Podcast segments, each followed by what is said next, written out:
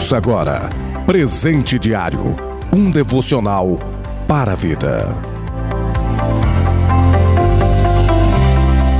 Os cumprimento com a graça e a paz do Senhor Jesus Cristo nesta sexta-feira, dia 23 de abril. Plano de leitura anual da Bíblia, Atos, capítulo de número 9, do versículo 26 ao 43. Josué, capítulo 5, versículo 2 ao capítulo 6, versículo 27. E Jó, capítulo 23. O presente diário deste dia tem como título O Poder do Silêncio, baseado na leitura bíblica de Josué capítulo 6 e versículo 10. Mas Josué tinha ordenado ao povo: Não deem o brado de guerra, não levantem a voz, não digam palavra alguma até o dia em que eu ordenar. Então vocês gritarão.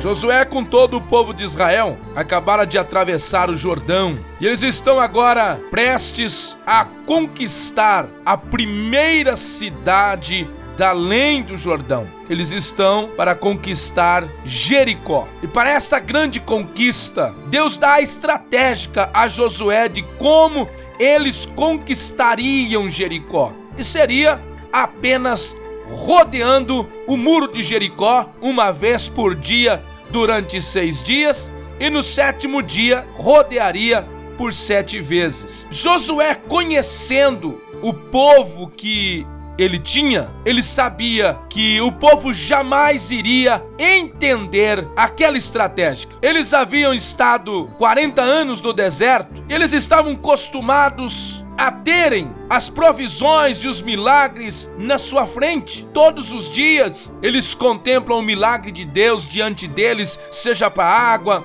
seja para o alimento, enfim, seja para o frio, para o calor. Agora chegou o momento em que eles precisavam agir. Com o conhecimento de Josué em relação ao povo, ele sabia que isso iria trazer muitas murmurações e que a murmuração iria atrapalhar e impedir a bênção de Deus na vida deles. E por isso Josué decreta o silêncio, que era a melhor estratégica no momento para manter o povo vivo e em pé. Pois sendo assim, ninguém ousaria liberar palavras, desanimar seu companheiro, enfim, a melhor estratégia usada no momento foi o silêncio. E quando nós olhamos, irmãos, para a preciosa palavra de Deus, dentre inúmeros versículos, eu quero destacar Provérbios 17, 28. Até o estulto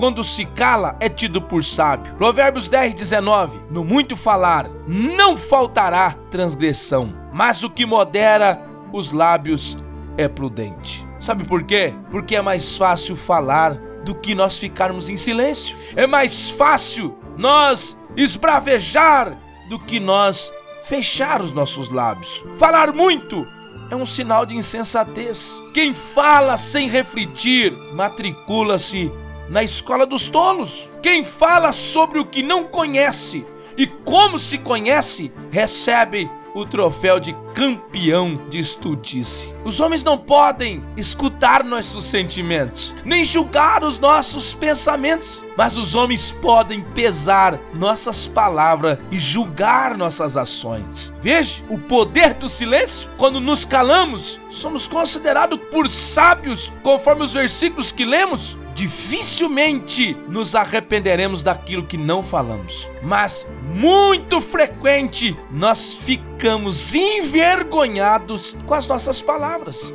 A Bíblia nos ensina a sermos prontos para ouvir, mas tardio para falar. Devemos colocar guardas na porta dos nossos lábios. Lembre disso, nem sempre a melhor defesa vai ser o ataque, porque o silêncio também resolve muitas questões. Precisamos filtrar o que falamos.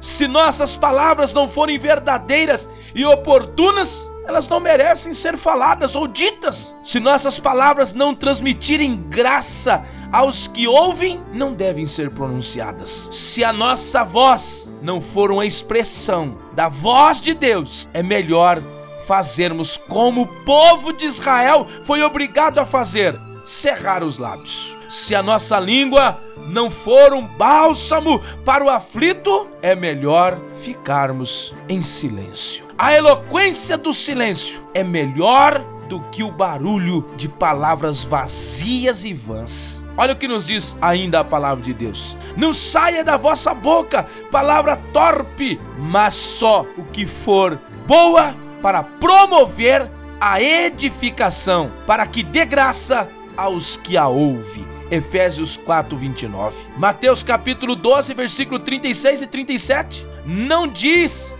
que nós iremos dar conta do nosso silêncio. Eu vos digo que de toda palavra ociosa, o que é a palavra ociosa? Improdutiva, uma palavra estéril, uma palavra desnecessária, uma palavra inútil, que os homens disserem, hão de dar conta no dia do juízo. Portanto, estejamos atentos, porque chega momento em nossas vidas que é o momento do silêncio. A melhor saída, a melhor direção, o melhor caminho é o silêncio. Porque quando você se cala, pode ter certeza que Deus trabalha por você. Às vezes, nas nossas multidões das nossas palavras, atrapalhamos o agir de Deus. Esteja atento a este detalhe. Que Deus te abençoe e que você tenha um ótimo dia.